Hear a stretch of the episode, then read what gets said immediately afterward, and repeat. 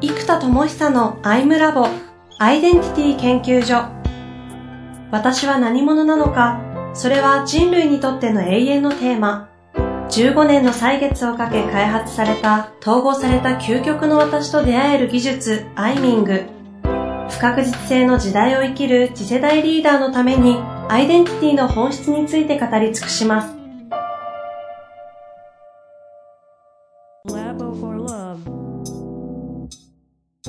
こんにちは、遠藤和樹です。生田智久のアイムラボアイデンティティ研究所。生田さんよろしくお願いいたします。はい、よろしくお願いします。さあ、少し興奮を抑えながらですね、前回最後に人材開発系のクラウドソーシングが次やることなんじゃないかという布石だけボーンと投げて終了しておりますので、はい。で、その背景はクラブハウスの SNS の広がりと、このクラウドソーシング、クラウドワークス、ココナラですかね、使ってみてのインパクトを、こう、なんか統合した結果なんですかね。です。あの、人材開発と、クラウドソーシングと、ちょっとどんな話なのか、ぜひお願いいたします。そう。で、ここがね、やっぱね、すごい大きいなと思って、はいはい。で、あの、それこそね、あの、あの、クラウドワークスの社長の吉田さんはご縁をいただいたことがあって、あの、ほら、前回台湾に行った時に一緒に、あの、行ったんですよ。はい、はい、そういうのもあって、あの、クラウドワークス使ったっていうのはあるんですけど、うん、やっぱそこの流れもあるし、うん、なんだろうな、人材開発っていうところで考えた時に、えー、っとですね、これもすごいちょっと、あの、逆にちょっと僕も含めて人材開発系の人はこういう言われ方すると微妙だなっていうところ正直あるんですけど、やっぱですね、ちょっと相場が高騰しちゃってるんですよね、人材マーケットって。ああ、それは感じますね。業界。うん、でやっぱり如実なのが、やっぱコーチング業界で、なんか、月に2日かける6ヶ月の12日間修行した結果、プロコーチです、時給1万円ですみたいな仕事の仕方をする人がほとんどというか、うん、いや、それはどう考えてもいつも僕はちょっとここでアンチテーゼみたいになっちゃうんでね、アイムラボで。毎回僕もそれも自分で嫌なやつだと思うんですよ。思うんですけど、いやいやいや、弁護士とか会計士さん時間5000円だぜっていう話じゃないですか。業界課題の話ですからね。そう。で、上級 SE とかのクラスで時間5000円がだいたい1000万なんです、年収で。1日8時間でね、あの、4万じゃないですか。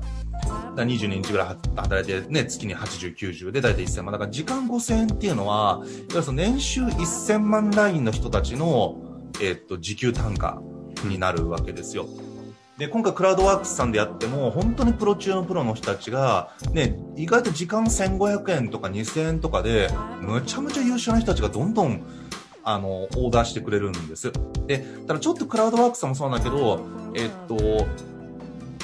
安くなりすぎてしまってるという因もあるっていうの言われてるんですよ、実は。だから、もうちょっと相場が落ち着いて優秀な人たちが増えてくるともっと相場が上がると思います。もともと素人プラスアルファの人たちが多かったから、多分時給1000円から1500円ぐらいの、まあ、アルバイトから派遣さんぐらいの、え職のというか技術力の人たちが多かったからそこで落ち着いたのでただ明らかにプロ中のプロがいっぱい今いるのでもっと単価は上がっていくと思いますここから、うんうん、ただ、えーと、人材業界はその本当に素人が時給1万円で出てくるわけですよ。でこれだってクラウドワークスで見たら違和感しかないじゃないですか、うんうん、例えばプログラミングスクールに半年通いました、えー、毎月2日間かけて100時間もかけてえー、勉強しましたと。で、えー、っと、で、しかもコーチング協会だと実はですね、実践1000時間とかがハードル高いとか言われちゃうんですよ。ああ。1000人にコーチングしましたって言うとすごいですねとか、そのなんか最上級企画で一番ハードル高いとかでそれとかなんで、その2時間ずつやったとしても2000時間なので、うんうん、1日10時間やったら200日じゃないですか。ってことは、新卒1年目の人たちがいや、1年間もう毎日やりましたっていう人と経験値同じなんですよね。で、それが業界ではトップオブトップってなるんですよ。はいはいはい。で、やっぱここに対して僕の違和感がすごいあって、うんうん、だ正直僕らとかやってる量がもっと別次元に多いわけですよ。だからなんかその資格だけすごくってもちょっとなみたいな風に思ってたらもうアンチテーゼがあって本当に申し訳ないですあの 本当嫌なやつでごめんなさいなんですけどそれを感じるのはやっぱり相場が破綻しちゃってて破綻っていうか高騰しちゃっててはいはい。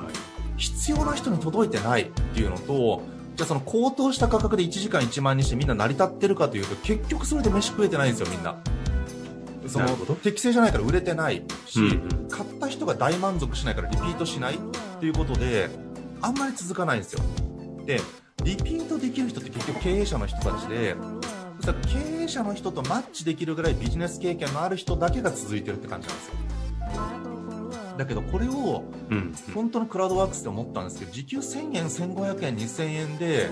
毎日働けるんだったらこれやりたいって人いっぱいいるはずなんですよはいはいはいはい。でもほらね時給2000円って世の中的にはそこそこな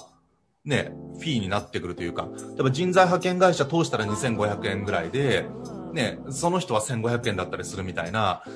意外と時給2000円前後ってそこそこいい単価になってきちゃううんうんし、ね、地方にこう引っ越した人とかだとね、そのアルバイトしようと思ったってね、じそんな時給1000円とか出るか出ないかみたいなところになっちゃうと思うんで、オンライン上で時給1500円2000円でちゃんと仕事ができるんだったら、あの、むちゃむちゃいいと思うんですよ。で、自分でマーケティングしなきゃいけないので高くしないとマーケティング代が出ないっていうのが今現状あると思うんですね。うん。はいはいはい。だからマーケットとして考えた時にはここをプラットフォームが担うことでこれはワンオンワンセッションのスペシャリストもそうだしだからもうちょっと本当に失礼なんだけど半年やったぐらいだったらぶっちゃけもう1500円でいいからもうやっぱ3年ぐらいだからそのなんだろうな6000時間とかだから1万時間ぐらいやんないと。時給4000、5000っておかしいなって思っちゃうんですよ。うんうん技術力的にもそんなに正直高くないですし、うん。うん。だからこれを人材開発の、えっと、クラウドソーシングでそのセッション系の人もいればあと各社の人事で研修設計をやってた人とかもいっぱいいるじゃないですかはいはいで。あと著者の人たちもいっぱいいますとでもなんか講演 .com 的な講演系になっちゃうとやっぱりここも相場が僕らもそうですけどやっぱりどうしても日当、ね、80とか100とかで、えー提案する仕事がベースになっちゃってるのでどうしてもそういうところに出したらなんか安くしても1日50ですよとかなんかなっちゃうんですよ。ってなっちゃうと結局だから中小企業とか世の中で必要としてる人たちは頼むことが不可能じゃないですかそんなのって。だからやっぱり大手企業とかね、うんばっかりになっちゃいますし、でも、もっと、ね、逆にその半年1年やってプロになってる人っていっぱいいるので、うんうん。だったら半年1年や以上やってるプロもいっぱいいるわけなので、その人たちがここでクラウドソーシング、もしくは、あの、ウォンテッドリーみたいに転職も可能だと。だから、はハンティングもできるし、うんうん。その、フリーランスのまんま1年契約でもありだし、そのまま雇用するのもありだよっていう、もっと人材開発、だから人材採用じゃなくて人材開発に特化した、えっと、クラウドソーシング。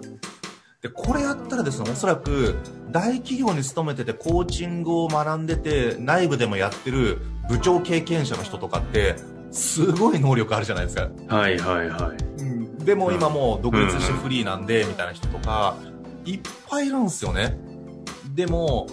そういう人たちって、それこそね、さっきのクラブハウスの SNS 教授じゃないですけど、その大企業ですごかったので、個人になった時に、その SNS とか個人の名前を売ることに全く投資してないわけじゃないですか、人生で。はいはい。フリーランス弱者ですからね。SNS 弱者的な。そうなんですよ。だからその、孤力で名前を売ってないと、会社として仕事をしてきたので、会社の、自分の頑張ったのを全部会社のブランドに吸収されていくわけだから、その、会社のためにやってきてるので、孤力が弱いんですよね。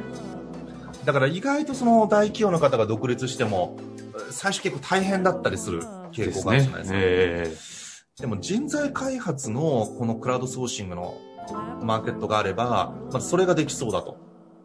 で、かつ、このマーケットでみんな働いてもらうために、僕が、まあ僕もできることあるし、僕のちょっとね、尖っちゃってる部分は微妙なところも正直あるんですけど、ただ、その、なんだろう、トレーニングすることができるじゃないですか、皆さんの。いや、その皆さんがここで働く分、うちがもうもろにトレーニングをブワーってやっていくわけですよ。このプラットフォーム上の人は裏側でむちゃくちゃその修行されているはいはいはいっていう、で、教育まで普通なかなかできないんですよ、クラウドソーシングの会社って。うんうん。あとやっぱりクラウドソーシングも今、みんな幅が広すぎですね。全職種で載せてるから、あれじゃあちょっと伸びない、伸び悩むと思います。というのは、例えばうちだったら人材開発に特化したらそこに教育システムつけられるじゃないですか。特化してるから。なるほど。でもこれがプログラマーから何からっていう風に職種が多かったら裏っかねスクールとかつけられないんですよ。だから今後そこで働くって会社だったら社員研修するの当たり前じゃないですか。社員の能力伸びないとお客さんに迷惑かけちゃう場合があるんで。ってことはクラウドソーシング上の人の人材開発を高度にやっていかないとそこでうまくいかなかった時にそのプラットフォームが微妙とかって思われちゃうじゃないですか。うんうん。でもプラットフォーム側からしたらそれ自由契約やってるだけだから、うち微妙って言われても困るわって話じゃないですか、正直。場所を提供してんだから。うん。ねえなんか公園で子供同士が喧嘩して、この公園微妙って言われても、いや、それ子供同士の問題じゃないみたいな話。だから、そのプラットフォームのブランドが下がっちゃうから、やっぱり教育を入れるっていう、まあ普通の会社と同じように、フリーランスの巨大会社だと思うんですよ。もはや。だから10万人いる大企業にちょっと近い。なるほど。そうすると大企業が社員にやってるようなことを片っ端からできればいいわけですよ。でその一番大事なのは多分教育、職能を上げること。うんうんうん。これは特化型の、S、クラウドソーシングじゃないとまずできないので、で、かつ、うちはもともとそっち側のトレーニング、トレーナーをトレーニングするとか、エグゼクティブコーチングの方にトレーニングするとか、そちら側がもともと主じゃないですか。研メタメタポジションンってね、散々言ってますもんね。そう、研修会社の方に研修を開発する支援をするとか、だからむしろその人材開発のプロになりたい人たちがエキスパート化することを支援するのがもともと強いわけで、だからこのクラウドソーシングを作ったらじゃあ他のところ真似したとしても、トレーニングってむずいじゃないですか。しかもほら、僕だったらね、その、なんだろう、研修業界の中だけでつながりがあるので、あの、それこそ、いろんな研修会社の経営者の人たちに、いい人いたらヘッドハントしちゃってくださいってなってれば、ここで評価を得られると、研修会社で講師として使ってもらえるし、なんならヘッドハントされるってこともあるし、起業しようなんてこともあり得ると。で、僕はほら、どっちかっていうとその自分がというよりも、もともと言ってるのはそのパーツ屋さんになりたかったり、プラットフォーマー側になりたいわけですよね、どちらかというと。やっぱりなんか、未だに YouTube とかも自分が顔出しして自分が出ることへの抵抗感あるんですよ。うん。だから右下にちっちゃくしか出してないんですよ、自分を。顔アップとかで出るのはすっごい抵抗感があって、なんだろう。自分を売りたいわけじゃないんですよねうん。うんそのアーティストだし、もともとはこの発明家だったので、うん。うんうんうん。作品、今で言えばその理論も含めた作品だし、昔で言えばその理論とか道具が売れてほしかったわけだから、僕よりもメンタロイドが売れてほしいわけですよ。宮崎駿さんは自分の名前が売れるトトロが売れてほしいわけじゃないですか。という場所なので、あの、そう。ちょっとその、話が飛んじゃいましたけど、話を戻していくと、そう。だ僕もプラットフォーム側がいいし、うんメタメタポジションの方が好きなので、この人材開発プラットフォームを劇的に大きくする。で、しかもほら、ベンチャーとかそういうところもつながりいっぱいあるから、人事にはつながりが薄いんですけど、経営者のつながりが多いから、ね、社内スクール内製化しませんかと。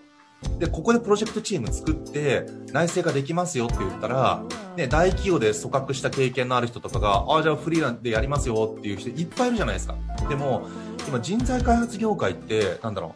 う、なんかね、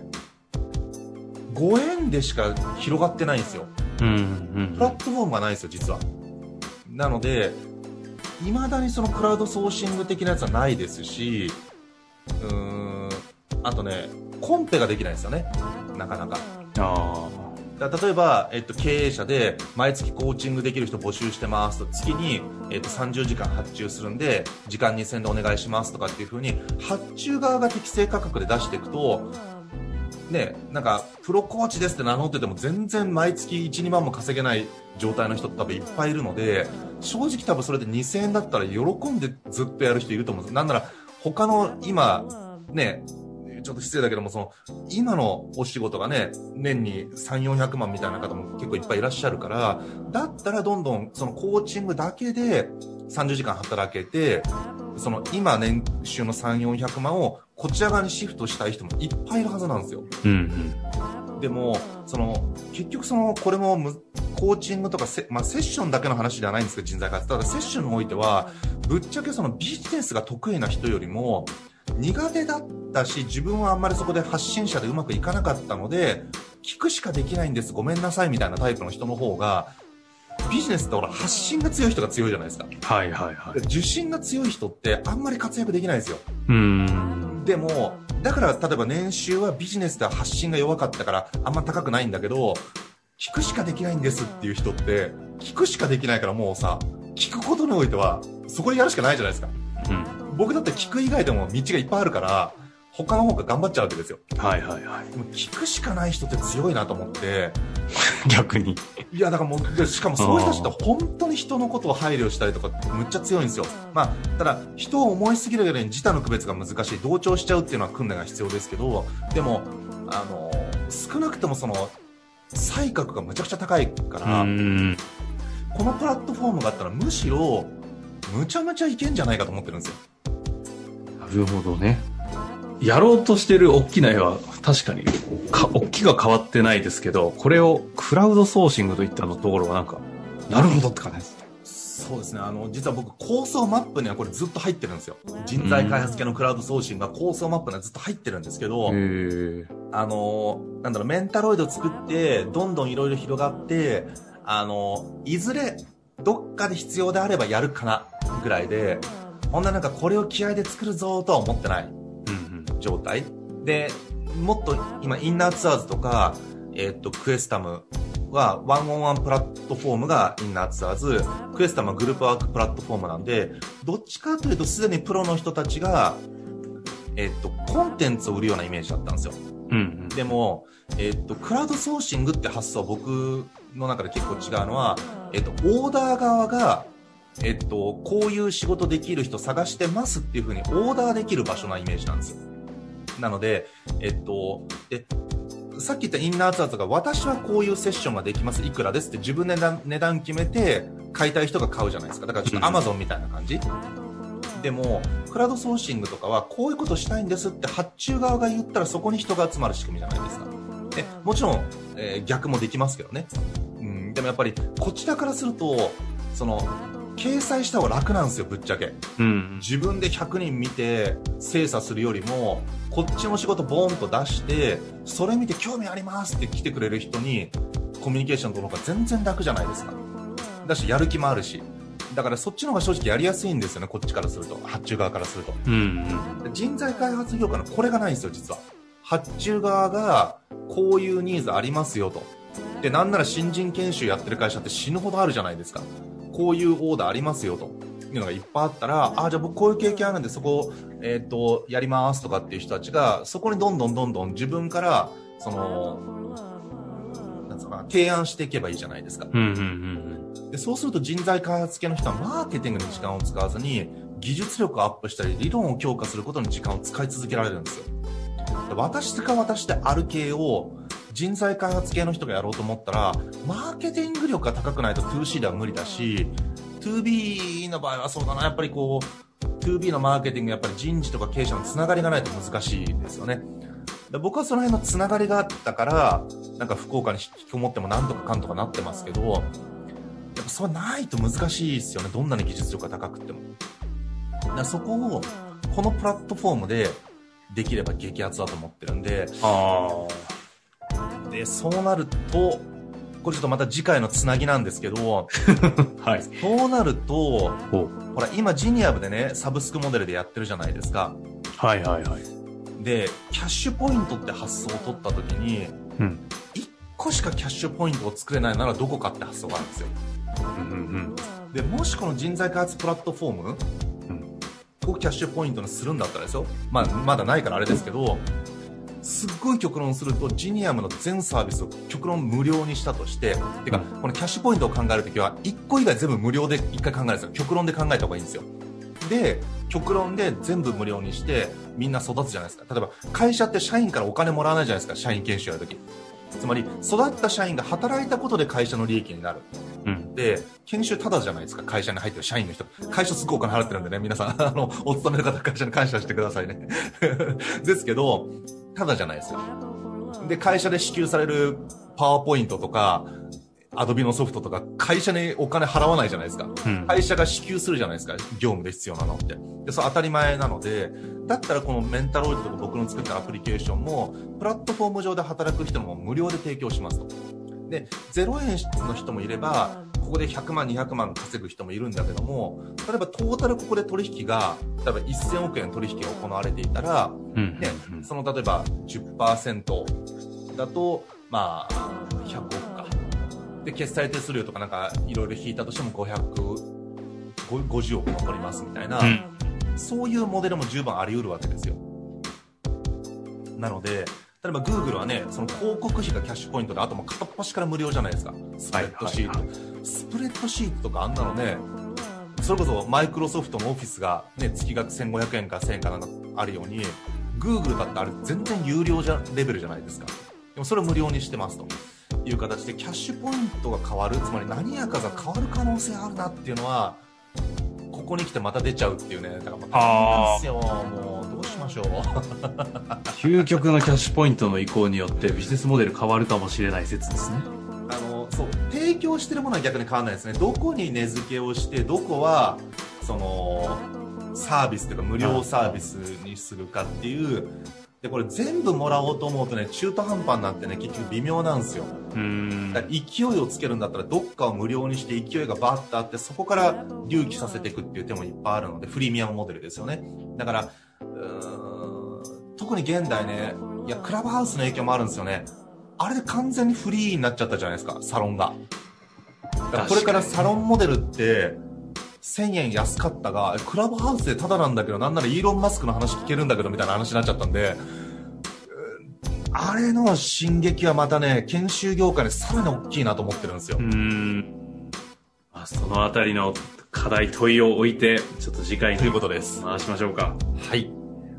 というわけで、特化型のね、クラウドソーシング、人材開発系のクラウドソーシングの話でしたが、次回ラスト、残して終わりたいと思います。生田さん、ありがとうございました。はい、ありがとうございます。